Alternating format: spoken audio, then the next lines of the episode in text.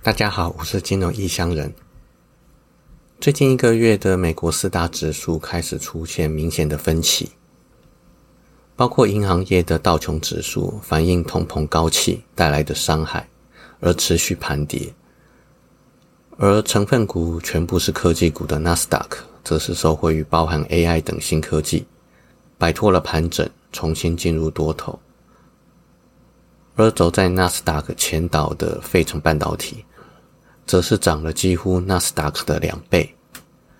至于综合大型指数 S&P 五百，则是上涨中带着银行业的修正，震荡上扬。而台湾加权指数这段时间表现基本上跟着纳斯达克一起涨，欧洲部分基本上跟着道琼一起涨，亚洲其他国家部分也是很有趣。日本表现得很强劲，重新涨回三万大关。印度虽然也是上涨，但比日本还要蹒跚。对岸则是照例走自己的路，跌得比道琼还要深。至于辉达 （NVIDIA） 这间公司的股价大涨，上周有提过，是因为生成式 AI 需求的暴涨。现在一堆企业想要训练自己的 AI 相关程式，就需要丢资料给硬体做学习。资料好找，但相关硬体目前只有辉达一间公司能够提供。也就是说，AI 训练硬体这个领域，辉达独占这一片蓝海，定价权完全在他手上。想卖高价的话，客户也没有办法，只能接受。也可以说，他想要财报好看，直接提高售价，营收数字自然就上去了。从这角度来看，辉达股价实在没有什么看空的理由，顶多就是涨多修正或休息而已。接下来进入今天的主题。最近 ETF 市场开始讲一个话题，元大台湾五十正二零零六三一 L 这个杠杆 ETF，他们说不只适合长期持有，而且绩效还超过台湾五十的两倍以上。刚听到这个消息，我还半信半疑，去查了一下资料，零零六三一 L 是在二零一四年十月成立的。为了方便拉绩效图，我就从二零一五年的一月开始拉到现在。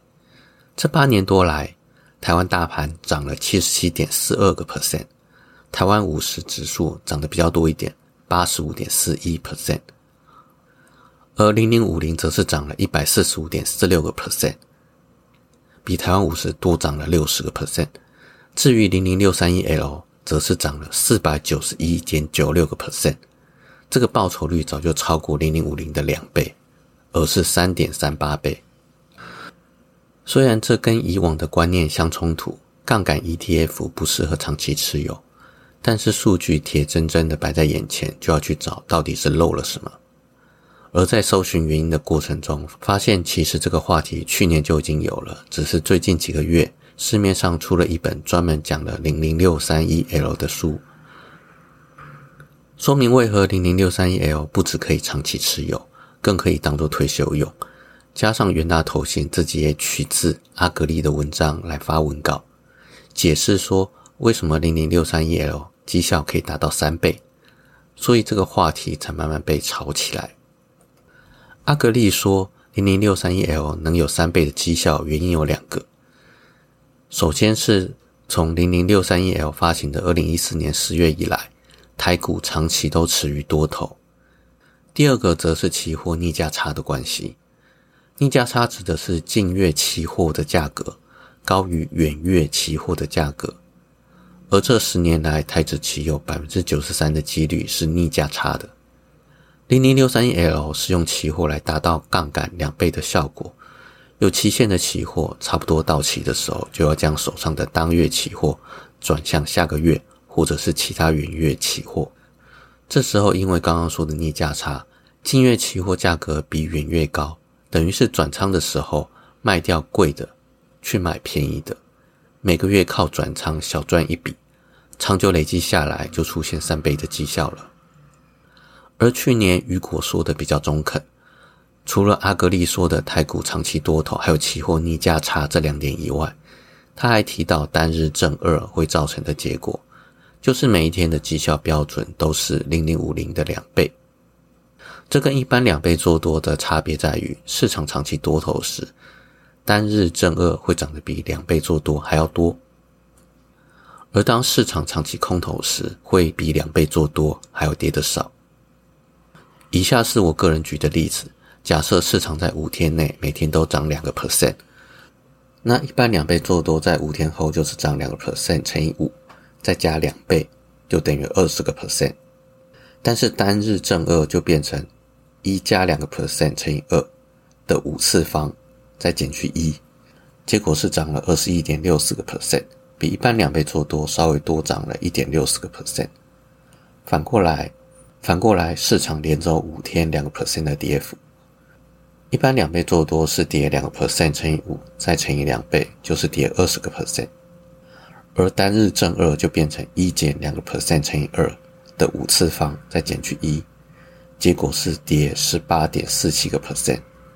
比一般两倍做多少跌了一点五三个 percent，这只是用五天当做例子，可是如果你用一个月或更久的时间当例子，差距就更大了。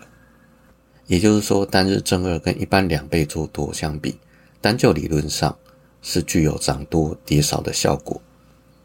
回到雨果的文章，他举了一些上涨下跌的实例之后，做了一个结论：如果给一段够长时间的多头行情。零零六三一 L 可以带来比零零五零高很多的报酬，但如果碰到短时间的下跌或回档，零零六三一 L 的跌幅也不会到零零五零的两倍。但这不代表零零六三一 L 可以安稳的摆放到退休，因为自从零零六三一 L 成立以来，大盘基本上只有修正或回档，并没有碰过超过百分之五十的大幅度下跌，也没有长时间的盘整或下跌。不能保证碰到这两种情况的时候，零零六三一 L 也有比零零五零两倍涨多跌少的现象。另外，零零六三一 L 的手续费跟管理费都比较高，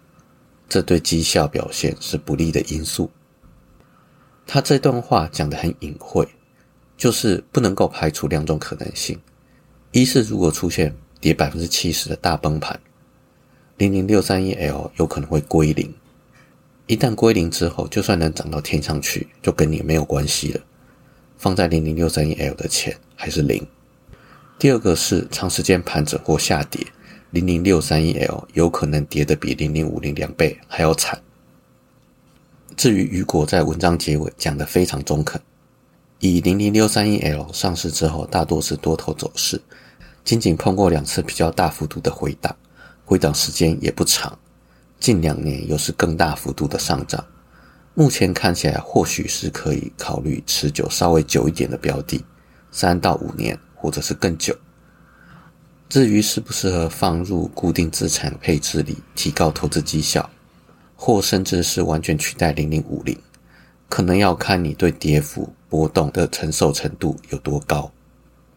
如果碰到下跌百分之五十以上的跌幅，或者是长达一到两年以上的跌势，就不知道表现会是如何了。